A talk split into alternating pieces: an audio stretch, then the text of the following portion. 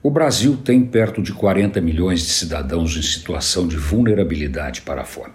Dados como este nos envergonham, despertam a solidariedade, mas não ferem os corações e as mentes. São abstratos, teóricos, assépticos, absorvidos dentro de casa, sentado numa poltrona vendo TV, lendo jornal, ouvindo um podcast. Não mexem com os sentidos, não afetam a visão, audição, olfato ou paladar.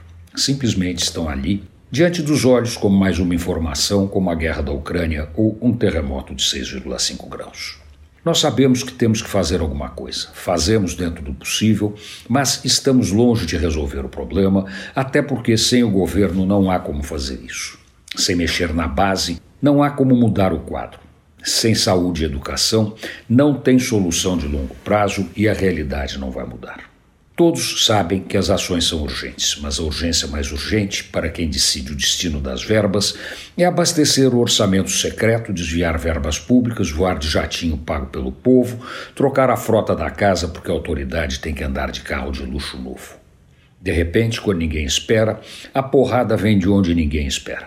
Um telefonema muda o curso dos acontecimentos, envergonha a nação, bate fundo no fundo do peito, traz para a luz o que estava debaixo dos viadutos, nos barracos das comunidades, na miséria andando pelas ruas. Um menino telefona para uma delegacia de polícia em Belo Horizonte para pedir ajuda porque a família estava passando fome. Há três dias a família passava fome e a mãe chorava porque não tinha o que servir para os filhos. A situação era dramática. Por isso, ele estava telefonando para pedir ajuda. Quantas crianças gostariam de telefonar pedindo ajuda? O que os candidatos pretendem fazer para mudar essa vergonha? Antônio Penteado Mendonça para a Rádio Dourado e crônicasdacidade.com.br